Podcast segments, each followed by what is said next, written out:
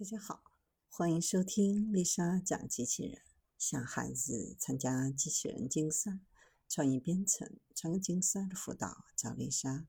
今天给大家分享的是动物加机器人之新型生物机器人。有科学家设计了一种机器人蟑螂，利用基于机器学习对蟑螂进行自动刺激，优化运动。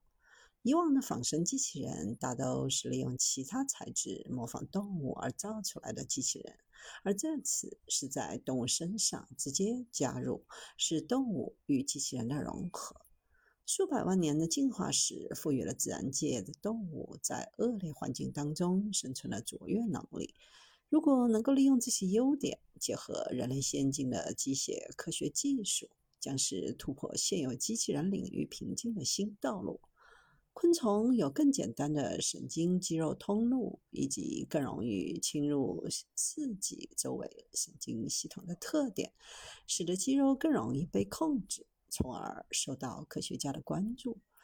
科学家们尝试在蟑螂的尾丝植入电极，通过电信号刺激蟑螂，使得蟑螂可以根据控制者的想法动起来。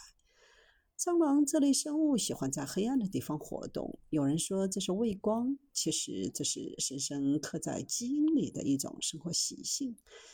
这种习性能否被人为改变呢？能否让蟑螂无论昼夜都可以拥有一样的行动能力呢？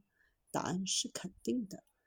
直接在这些生物身上构建可控的机器，通过刺激的电极植入大脑或周围神经系统，就可以控制它们的运动，甚至可以通过监控器看到蟑螂所看到的。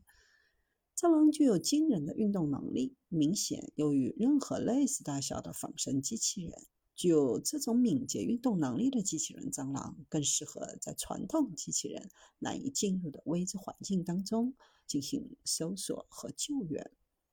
然而，由于蟑螂是夜行性动物，在夜间和黑暗更为活跃，在某些情况下，它们懒得从一个地方移到另一个地方，或倾向于静止不动，尤其是角落区域。这将限制机器人蟑螂在未知环境下的搜索和救援效果。同时也很难在黑暗的环境当中，通过摄像机把实时画面传送给监视器上。需要优化它们的运动，以便在各种情况下都能够正常使用。研究人员使用惯性测量单元来捕捉半机械昆虫的线加速度和角加速度，利用惯性测量单元测量的数据进行深度学习。根据收集到的数据，利用蟑螂的电子背包进行控制，提高蟑螂的搜索速度和行进距离，减少蟑螂在空间当中的停留时间。首先，将蟑螂进入小冰块三十分钟进行麻醉，利用这个时间将铂电极植入蟑螂的胸腔右侧尾骨和左侧尾骨，使用五十四毫米。五针单排排作为蟑螂和电子背包之间的连接器，连接器粘在蟑螂胸部的第一段上，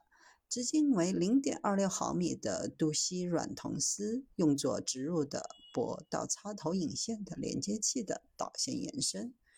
这种使用电刺激的方法是比较进步的解决方案。由 AI 算法通过机载测量确定的数据，可以更好地解决机器人灵活性和自由度的问题，不必像控制机器人那样控制蟑螂，而是依靠蟑螂自身的活动能力，稍加刺激就可以。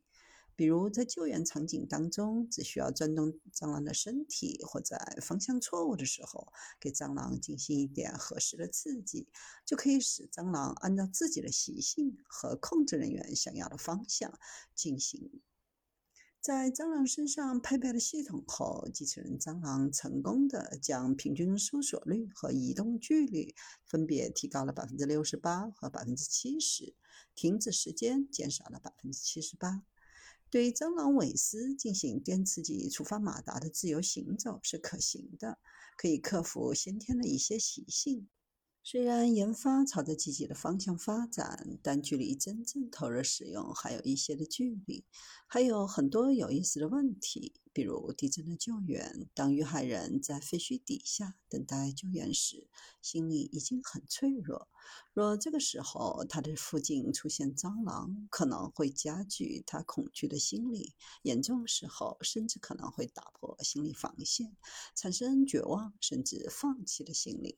若是进入火灾现场的救援，火场上的高温等恶劣环境下，蟑螂是否还是正确的载体？电子元器件在如此高温的环境下，工作性能还能正确保障吗？这些都是有待考证的问题。